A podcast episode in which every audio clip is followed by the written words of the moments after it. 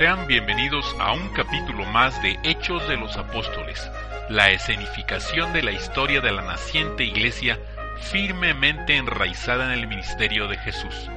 Hoy presentamos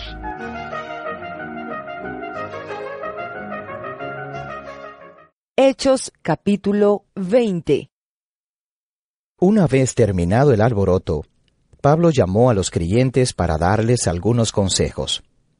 Luego se despidió de ellos y se fue a Macedonia. Visitó todos aquellos lugares animando mucho con sus palabras a los hermanos. Y después llegó a Grecia, donde se quedó tres meses. Estaba ya a punto de tomar el barco para ir a Siria cuando supo que los judíos habían hecho planes contra él. Así que decidió regresar por tierra, pasando otra vez por Macedonia. Lo acompañaron Sópatro de Berea, hijo de Pirro, y Aristarco y Segundo de Tesalónica, Gallo de Derre, Timoteo, y también Tíquico y Trófimo, que eran de la provincia de Asia. Estos hermanos se adelantaron y nos esperaron en Troade. Nosotros, pasados los días en que se come el pan sin levadura, salimos de Filipos en barco, y a los cinco días los alcanzamos en Troade, donde nos quedamos siete días. El primer día de la semana nos reunimos para partir el pan, y Pablo estuvo hablando a los creyentes. Como tenía que salir al día siguiente, prolongó su discurso hasta la medianoche. Nos hallábamos reunidos en un cuarto del piso alto, donde había muchas lámparas encendidas. Y un joven, que se llamaba Eutico, estaba sentado en la ventana. Como Pablo habló por largo tiempo, le entró sueño al muchacho, que al fin, profundamente dormido, cayó desde el tercer piso. Y lo levantaron muerto. Entonces Pablo bajó, se tendió sobre el muchacho y lo abrazó, y dijo a los hermanos, No se asusten, está vivo. Luego Pablo volvió a subir, partió el pan, comió y siguió hablando hasta el amanecer. Entonces se fue. En cuanto al muchacho, se lo llevaron vivo, y eso los animó mucho. Nosotros nos adelantamos y fuimos en barco hasta Aso para recoger a Pablo, según se había convenido, porque él quiso ir por tierra. Cuando nos encontramos con él en Aso, se embarcó con nosotros y fuimos a Mitilene. Salimos de allí y al día siguiente pasamos frente a Quío, llegando un día después al puerto de Samos. Al cabo de otro día de viaje, llegamos a Mileto.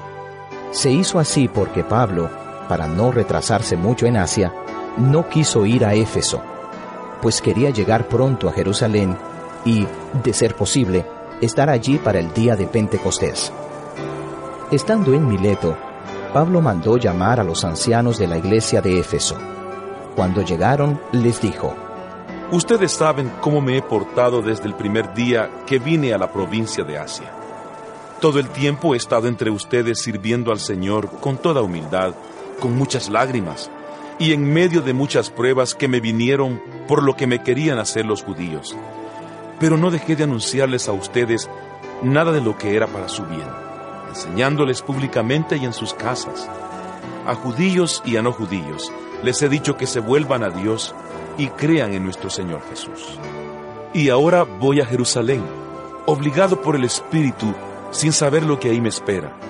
Lo único que sé es que en todas las ciudades a donde voy, el Espíritu Santo me dice que me esperan la cárcel y muchos sufrimientos. Para mí, sin embargo, mi propia vida no cuenta, con tal de que yo pueda correr con gozo hasta el fin de la carrera y cumplir el encargo que el Señor Jesús me dio de anunciar la buena noticia del amor de Dios. Y ahora estoy seguro de que ninguno de ustedes, entre quienes he anunciado el reino de Dios, me volverá a ver. Por esto quiero decirles hoy que no me siento culpable respecto de ninguno, porque les he anunciado todo el plan de Dios sin ocultarles nada.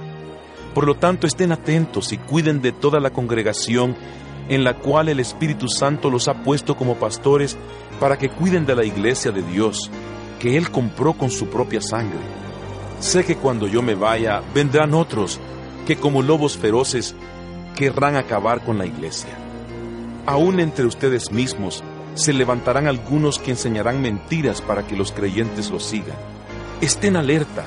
Acuérdense de que durante tres años, de día y de noche, no dejé de aconsejar con lágrimas a cada uno de ustedes. Ahora, hermanos, los encomiendo a Dios y al mensaje de su amor. Él tiene poder para hacerlos crecer espiritualmente y darles todo lo que ha prometido a su pueblo santo. No he querido para mí mismo ni el dinero ni la ropa de nadie. Al contrario, bien saben ustedes que trabajé con mis propias manos para conseguir lo necesario para mí y para los que estaban conmigo. Siempre les he enseñado que así se debe trabajar y ayudar a los que están en necesidad recordando aquellas palabras del Señor Jesús. Hay más dicha en dar que en recibir. Después de decir esto, Pablo se puso de rodillas y oró con todos ellos. Todos lloraron y abrazaron y besaron a Pablo. Y estaban muy tristes, porque les había dicho que no volverían a verlo. Luego lo acompañaron hasta el barco.